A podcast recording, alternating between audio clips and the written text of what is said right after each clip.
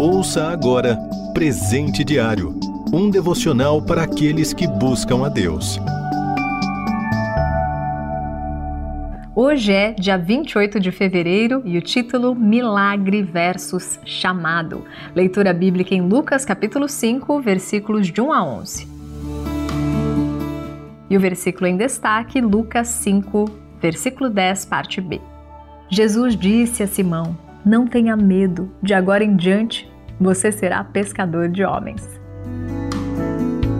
O ser humano gosta de estar no controle, pois isso traz segurança.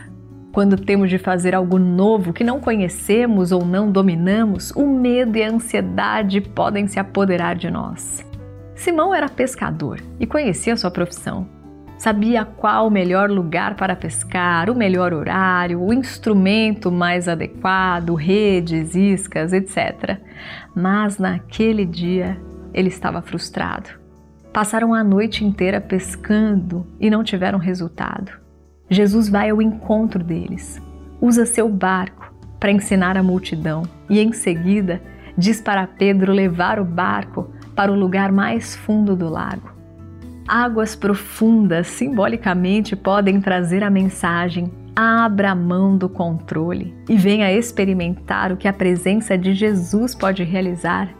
Simão obedece e vê o milagre acontecer. Naquela hora, ele se reconhece como pecador diante da grandeza e do poder de Jesus, pois naquele horário era impossível conseguir aquele resultado. Reconhece que não era merecedor daquele milagre e indigno de tanto amor. Mas Jesus o conforta e o chama para ser pescador de homens, algo totalmente novo na vida de Simão. Os milagres que Jesus realiza sempre têm um propósito, mas infelizmente muitos só querem o milagre e não o chamado. Pode ser que você também já tenha passado a noite inteira pescando, tenha feito tanto no seu trabalho, na família ou até mesmo na igreja e não vê qualquer resultado. E pior, sente-se cansado e frustrado. Nesses momentos, Jesus vem ao nosso encontro e nos envia para águas mais profundas, onde não dá pé, onde não temos o controle, onde não temos alternativa a não ser depender de Jesus. E é justamente aí que os milagres de Deus acontecem. O maior deles é o nosso encontro com o Senhor e a oportunidade de ouvir o seu chamado dizendo: Vem e segue-me.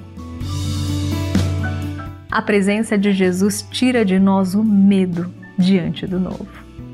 Você ouviu Presente Diário um devocional para aqueles que buscam a Deus. Acesse rtmbrasil.org.br.